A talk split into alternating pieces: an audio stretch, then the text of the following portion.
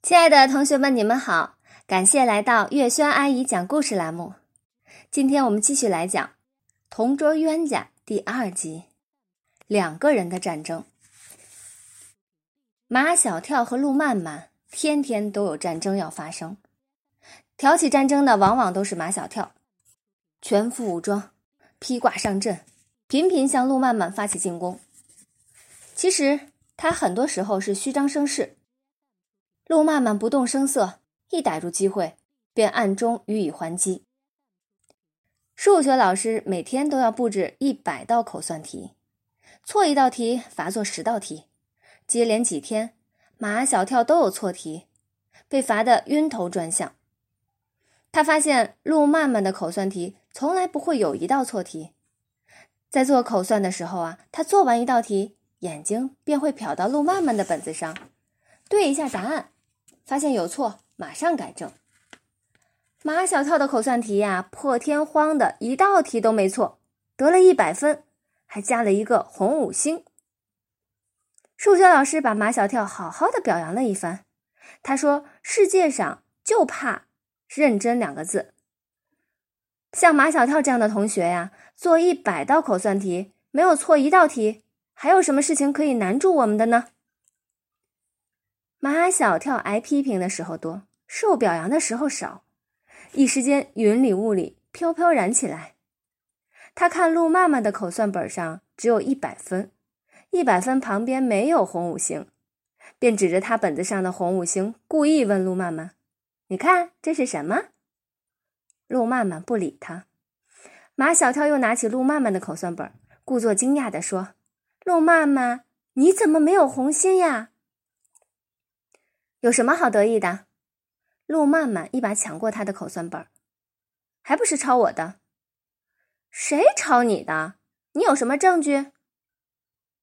陆漫漫没有证据。这一回合，马小跳占了上风。等再做口算题的时候，陆漫漫知道马小跳还会偷偷的跟他对答案，他故意做错题。一百道题中，起码有一半以上的题答案都是错的。今天怎么错了这么多题？马小跳用橡皮擦掉正确的答案，改上错误的答案，还暗暗庆幸，幸好对了陆漫漫的答案，不然明天数学老师罚死他。陆漫漫等马小跳把错误的答案抄到他的本子上，马上用橡皮擦掉错误的答案，改上正确的答案。陆漫漫做的这一切，马小跳当然不知道，他还美滋滋的。盼望明天上数学课，数学老师再好好的把他表扬一番。第二天上数学课，数学老师铁青着脸走进教室，目光落到马小跳的身上。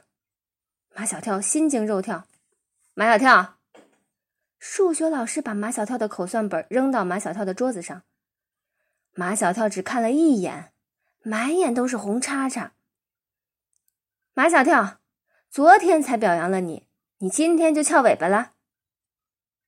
马小跳的手不由自主的去摸了一下屁股，屁股上没有尾巴。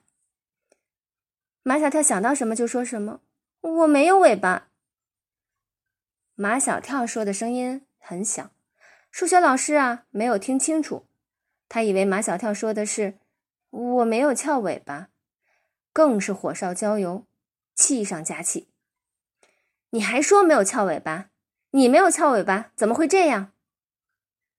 数学老师本来声音就大，因为生气呀，声音就更大了，震得教室的玻璃窗啊都哗啦哗啦的响。一共才一百道口算题，你就错了五十三道。数学老师后面的话，马小跳一个字都没听进去，他已经晕了。怎么会这样呢？他是跟陆漫漫对了答案的呀。下了课，数学老师把马小跳带到办公室，继续批评教育。马小跳还是一句都没有听进去，他脑子里一直在想这么一个问题：我错了五十三道题，陆漫漫又错了多少道呢？这个问题折磨着马小跳。如果他不把这个问题搞清楚啊，他会憋得很难受。数学老师说话像打机关枪。哒哒哒哒哒哒，简直停不下来，也不让人插话。趁数学老师吞口水、清嗓子的短暂空空档，马小跳终于鼓起勇气问了一句：“陆曼曼错了几道题？你好意思问人家陆曼曼？好吧，我就让你看看人家陆曼曼的口算作业。”数学老师翻出陆曼曼的口算本，几根手指头飞快地翻到昨天做的那一页。放在马小跳的面前，马小跳看了一眼，满眼都是红勾勾，还有一个一百分。不会吧？昨天马小跳对的就是陆曼曼的答案，怎么可能他错了五十三道题，而陆曼曼全部正确？肯定是数学老师批改作业的时候一不小心批错了。马小跳想到什么就会说什么：“老师，你会不会批错？”数学老师愣了一下，我怎么会批错？马小跳一本正经的帮数学老师分析起来。你会不会因为陆曼曼做口算题从来都做得好，你就没有仔细去看，只顾在他本子上画红勾勾？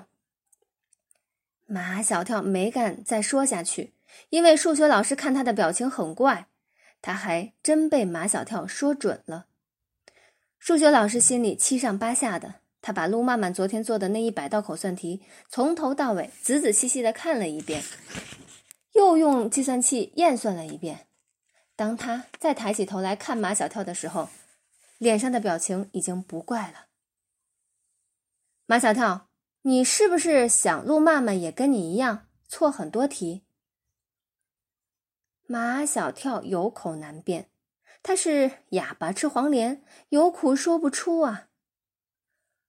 这一天对马小跳来说简直是暗无天日，错了五十三道题，每错一道题罚做十道题。你算一算，马小跳被罚做多少道题？这次教训是深刻的，也是难忘的。马小跳以后做口算题就会想到那暗无天日的一天，再也不敢大意，更不敢去对路曼曼的答案，他怕再次遭到暗算。后来，马小跳的口算得了好几个一百分，但数学老师都不敢表扬他，怕他第二天呀又翘尾巴。好啦，谢谢大家的收听，这一集的故事我们就讲完啦，下一集节目我们再见啦。